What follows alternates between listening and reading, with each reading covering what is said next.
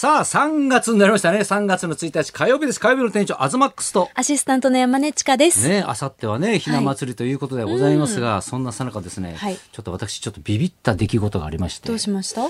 私がちょっとツイッターでね、はいちょっとつぶやいたことが、なんか、リツイートが1000とか1500とか言ってて、あれですね。うん、俺今までね、はい。大体なんかさその富士山綺麗だなとかさ、ね、ひな、ま、ね、ひな飾り出しましたとかさ、はいうん。ね、今度テレビ見てくださいみたいなツイートとかしかしてないから。まあそんな本気でしてないですよね、うんだから、そんなリね。ツイートされることに慣れてないというかさ、うんうんうん。それがね昨日だか一昨日ファッと見たら、はい。めっちゃこういいねとかリツイートされてて、はいいやだからこれはだからね、あの SMAP再結成しないかなみたいな話をちょっとつぶやいたんですよ。はい。ね、そしたらものすごい反響来てちょっとビビっちゃって。これメールもフリーバードさんから届いていうんうんて、最近アズマックスさんが SMAPのベストアルバムを聴いてうん癒されているという投稿を拝見しましたそう。私も SMAPファンであるのですごく共感しました。アズマックスさんも触れていましたが、うん今のこの時期のトライアングルは特に心に刺さりますよね。というメール届いてます。やっぱほらコロナになってさ、はいね、一人でほら千葉の家とかにね、別荘ね。別荘にね、まあ行くことがあるんですよ。はいそう夜出歩かないからさ、やることないじゃん。そうですね。そうするとさ、家族のいる家だとさ、はい音楽ガンガンかけたりとか、うん歌うとかってできないんだけどうんうん、一人で夜やることないから、はいやっぱ SMAPをガンガンかけられるわけですよ。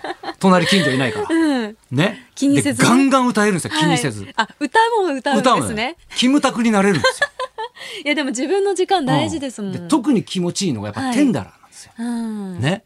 で、 ten dollar の始まるイントロがね、はい最初に、 Lady ってキムタクが言うんですよ Lady。うん。なんだ、 one dollar get you みたいなことを言うんですよ。そうするとみんなが、 Oh lady って歌い出すんですよね。そう、 SMAPを引き連れてるみたいな気分になって、すごい高揚感があるんですよ。うん。それをずっとこうやってて、はいで、 SMAPのもう25周年記念の、あの、アルバムが3枚組のアルバムがあるんです。はい。で、そこに、だからそういうね、シングルのね、すごい有名な曲がいっぱいね、ディスク1に入ってるんですけど、これをだからずっと歌ってね、はい踊ってたんですよね。元気ですね。ね。はい、で、そうそう踊るんだうんうん適当な踊りよ。自分らしい。いやノリノリなねね。ゲッチュとか言いながらさ、うんうんやるんだけど、はいで、そのディスク2に、はいこのトライアングルっていうね、うん。曲が入ってるんですよ。はい。で、俺、この曲が、まあ、あの、反戦ソングなんですよ。はい。で、あの、すごい覚えてるのは、これも結構ね、昔の曲なんだけど、俺がだから2015年ね、だからうちの子供が生まれた時に、はいそのスマスマで、これを歌って、だからその時が戦後70年だったんですね。ちょうど。そうそう、はい。戦後70年で、で、そのスマップが、その、この歌を歌って、ええ。その背景に、その PV みたいにね、うんで、日本がその敗戦ですごい焼け野原みたいになって、で、そっから復活してね、はい。ね、いろいろこうみんなが頑張って、で、こう平和の象徴として、東京オリンピックをやったと。ね、やって、で、今度2020年に、ね、またオリンピックがやってくるんだと。はい。ね、でもここのその平和の祭典なんだけど、そこに至るまでにいろんな苦労があったんだよと。ね、そのおじいちゃんの代とか、はい。ね、ね俺ら、俺で言うとだからお父さんとかも、うん。まあ、戦争を経験してたりとかしてて、こういうのを忘れちゃいけない、伝えていかないといけないっていう歌になってるんですよだから、い、今のね。そう。だから俺はそれ子供ができた時に、はいその家族ができて、うんすごくそれを見て、すごい印象に残ってたわけ。ね。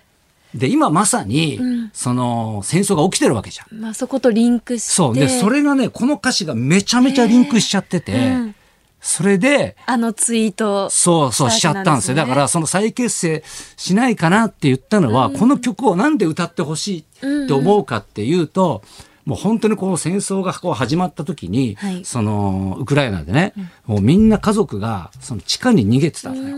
ね、今も逃げてんだけど、ね防空壕、シェルターでね。はいで、そこで、ちっちゃな子が、だからうちの子供と同じぐらいの子供が、涙流しながら早く終わってほしいっつって、こうすごく泣いてんですよ。はいね。でもそのもう映像とかもいたたまれないし、で、ほらね、その、時が過ぎていくとさ、その、みんながこう守りに行けないわけじゃん。ね。もう戦争状態になっちゃってるから。だけど、みんながさ、その何、他の国からさ、はい武器をこう調達するわけ。はい。そうするとさ、ね、みんな一旦逃げてた人もさ、戻って戦うとかさ、ね、ゼレンスキー大統領もさ、うんそこに居残ってさ、わざわざね、そうちゃんとは俺はここにいるっていうさ、うその逃げてないっていうのをね、ねちゃんと上げてたりとかして、うんそれで、だからそういうね、みんなが早く終わってくれって祈ってるとか、うんなんかそういうことを、なんかこう、なんだろう、歌ってる歌なんだけど、これだから日本の歌でもあるんだけどはい。も、重なる部分がそうそう、すごいあるのよ。多いですね。で、これをだから、その流して一人でこう聞いたときに、はい。もう涙が止まんなくなっちゃって、へーうん。で、もうこれをはい。今聞くと、いろんな世代の人がいろいろ感じるんじゃないかと。うん。で、特に、はい。その今、あの、若い人たちっていうかさ、はい。まあ俺らはまだテレビのニュースとかをまだ見るから、うん。こう衝撃受けて、まあ戦争嫌だなとかって言うんだけど、今の子たちはさ、そのコロナもあって、はい。その、なんだろう、あんまりマイナスなニュースを受け取りたくないっていうのもあるし、テレビを見る習そうそう、慣自体が減ってきてますね。で、やっぱスマホからニュースを選ぶ時代になっちゃったじゃん。そうですね。そうすると自分の気に入ったニュースしか見ないから、いいニュースしか見たくそうそうないって日もあるし。なかなか届きにくいと。うん。ね。だからその中でもまあ届いてんだろうけども、はいちゃんとこう開かないと見れなかったりするじゃん。うんねだからこういう時にやっぱこうテレビタレントってすごいよなっていうか、うんね、改めてこのねツイートして思ったんだけど、やっぱはい SMAPってすごいのよ。すごい影響力ですよ。ね。だって。だからこれがはい今 SMAPが歌ったら、 SMAPのファンってまあ俺らも世代もそうだけど、うんでその子供の世代はねうん、ねとかもうその下の世代にまでこうさ届きますよ。届くじゃん。うん。ね。だから、そういう気持ちでね、なんか再結成してくんないかなってつぶやいたら、めっちゃ広がっちゃってて、8802いいねでした。怖っと思ってさ。慣れてないから。俺そう、慣れてないから。芸能人だけど、そんなにさ、リツイートとかされたことないからさ。いや、まあね、本腰入れてないない感じ。本腰入れてないっていうかさ、さらやっぱツイッターだからさ、やっぱさらっとつぶやいてるからえさ、、でも通知は来てませんでしたか、うんその都度。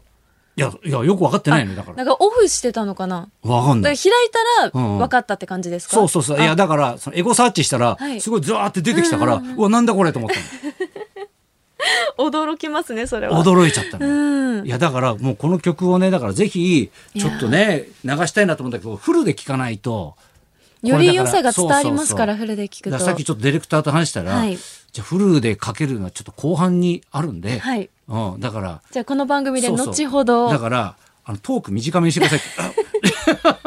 全体的にこうね、うん。ギュッギュッそうそう。と。えねあ11時台は大丈夫なのか、ね、だからちょっと12時台になりますけど、はい。ちょっと後半になりますけどぜひちょっとね聞いてちょっとねいろんな世代にこういうのがあるとかね、なんかいろんな思いになるから、はい。ね、でまさしくね映像がねもうリンクするんで、はい。ね、ちょっといろいろ考えていただきちょっとね珍しく真面目なね、本当ですね。ちょっとお話ししちゃいましでもちょっと踊ってるっていうのはもちろんお酒飲んでましたよね。そうです。あ、よかったです、はい。それだけちょっと気になってました。でした、はい、その時はね。はい、じゃあねそろそろ参りましょうか。はい、はい、今日はですね、ファイヤーヒップスのヒロインを2度務めたタレントの長島聖羅さんが生登場です。東貴博と。山根千佳のラジオビバリーヒルズ。